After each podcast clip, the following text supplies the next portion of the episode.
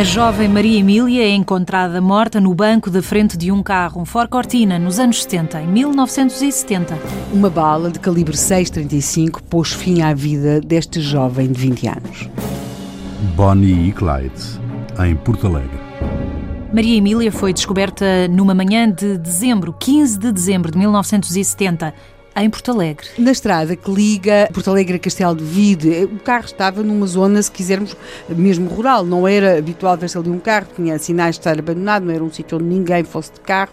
E, portanto, há uma rapariga que ia sair de casa ou que ia fazer um trajeto, vê aquele carro, acha estranho, foi ver e, portanto, quando chega ao pé do carro, viu de facto um, um cadáver de uma mulher no banco da frente. Bem, chamam as autoridades, vêm os agentes, vem a GNR, estamos. Alguém fora. a conhecia? Quem acha que a conhece é a PSP de Porto Alegre. E porquê? Porque a PSP de Porto Alegre, dias antes, tinha havido uma, umas atividades, se quisermos, policiais, com particular atenção ou muito vocacionadas para a questão do furto de automóveis. Eles tinham começado a registrar naquela zona algum furto de automóveis dois agentes, eh, portanto, tinham sido destacados para agentes para diferentes locais da cidade, para ver o que é que estava a passar, estava a causar algum, algum sururu na cidade, alguns furtos que estavam a ocorrer.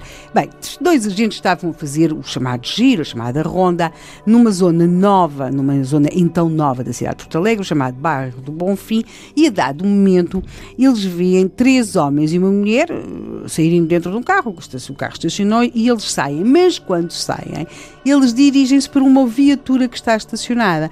Isso chamou um pouco a atenção dos polícias, provavelmente porque também não os conheciam, não, não conseguiam perceber de onde é que eles eram, acham o comportamento estranho, acham primeiro que eles vão arrombar a viatura, depois acham que eles vão, vão furtar gasolina e dirigem-se a esse grupo, três homens e uma mulher. Hum. Quando se dirigem a esse grupo, para lhes pedir aquelas perguntas habituais dos polícias nestas situações, pedir os documentos, aquelas coisas.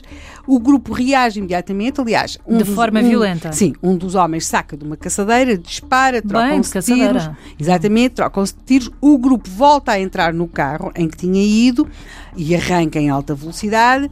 A polícia vai persegui-los? Vai, vai, vai perder-lhes o rastro vai perder-lhes o rasto e algumas horas depois tem a notícia de que numa freguesia próxima, também ainda de Porto Alegre, tinha sido roubada uma outra carrinha. Uma outra carrinha, ou seja, trocaram de carro? Sim, trocaram de carro. Há algures para trás, percebe-se agora, quando se descobre o cadáver de Maria Emília dentro do Ford Cortina, alguns para trás tinha ficado um Ford Cortina, com a Maria Emília morta no lugar da frente e, como as autoridades vão descobrir quando abrirem o automóvel,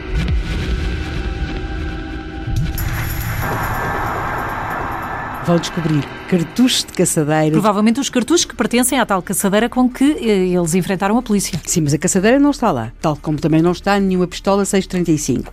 Mas a verdade é que há um dado incontornável. Maria Emília foi baleada, provavelmente foi baleada no fogo cruzado entre os fugitivos e, e as autoridades, e torna-se mais ou menos óbvio que para se conseguir chegar àqueles homens vai ter de se perceber só se tem uma pista, que é o cadáver de Maria Emília. Que na altura ainda não se sabe é, que é Maria Emília? Ainda não sabe que é Maria Emília e a quem os jornalistas vão tratar como Bonnie de Porto Alegre. Só falta o Clyde. Esse fugiu.